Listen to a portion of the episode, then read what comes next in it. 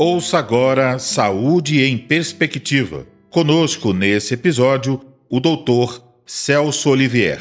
Ele falará sobre como diferenciar resfriado de crise alérgica.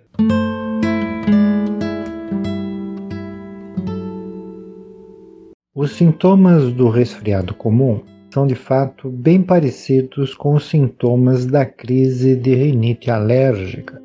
Os dois produzem uma inflamação da mucosa nasal. Enquanto o resfriado é produzido por um vírus, a rinite alérgica é desencadeada por alérgenos inalados. O resfriado pode produzir febre, enquanto que a rinite alérgica não produz febre. O principal sintoma do resfriado é a coriza, enquanto que o principal sintoma da rinite alérgica é a coceira e os espirros em sal. Uma boa lavagem do nariz pode eliminar os alérgenos que estão sobre a mucosa nasal e aliviar a crise de rinite alérgica, enquanto que o resfriado vai se prolongar por alguns dias.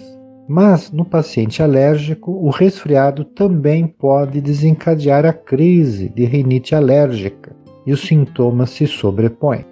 Mas a principal característica é que o resfriado não acomete com frequência o indivíduo, enquanto que a rinite alérgica pode ser perene ou duradoura ou sazonal, ou seja, acomete em determinadas estações do ano dependendo do padrão de sensibilidade.